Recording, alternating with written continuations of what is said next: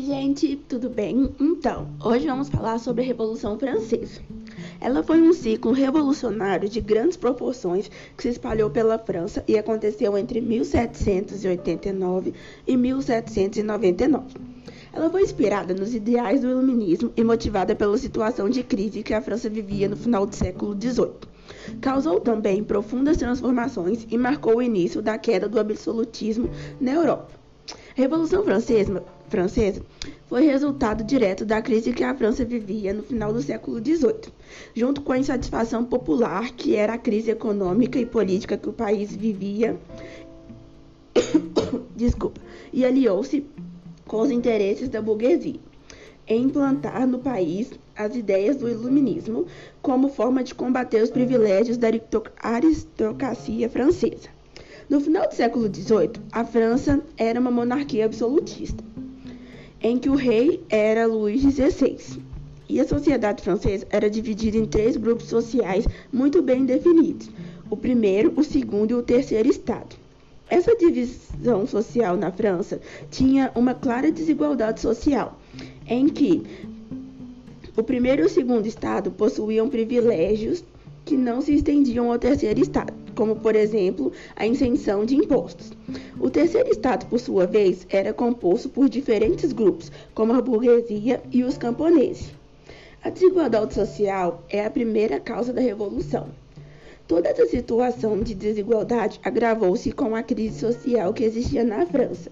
A crise econômica francesa era motivada pelos elevados gastos do país. Esses gastos foram agravados pelo envolvimento do país em conflitos no exterior e a existência de privilégios de classe no país também contribuiu. A crise econômica na França aumentava a pressão, principalmente para classes de baixo. Uma vez em que o custo de vida aumentou, a oferta de empregos foi reduzida, os impostos cobrados pela nobreza aumentaram e essa situação em si já era o suficiente para levar os camponeses à fome.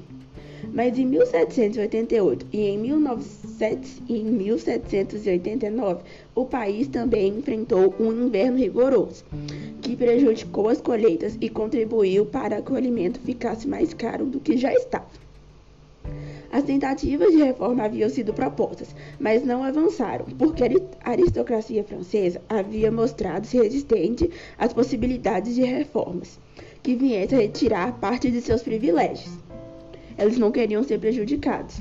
Assim, em 1789, a França vivia em uma situação complicada, pois a crise econômica era grave e a pobreza e a fome levaram a população a um estado, a um estado de quase rebelião. O resultado encontrado pela nobreza francesa foi convocar os Estados Gerais, uma reunião criada na França feudal em que convocava só membros de emergência.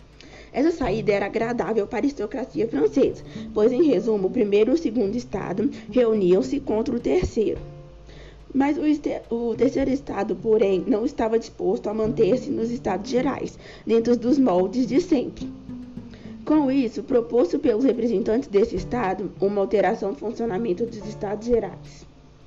Em vez de um, voto, de um voto ser por Estado, como sempre foi, foi proposto que ele fosse individual, isso é, todos os membros dos Estados deviam ter direito ao voto.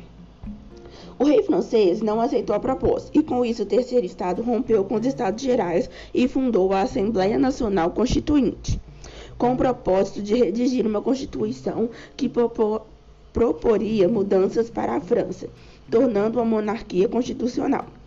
Quando Luís XVI tentou fechar a Constituinte a força, a população parisiense rebelou-se em sua defesa.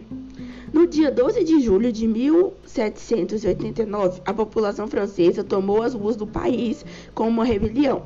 E no dia 13 foi criada uma comuna para governar Paris e uma guarda nacional, espécie de milícia policial.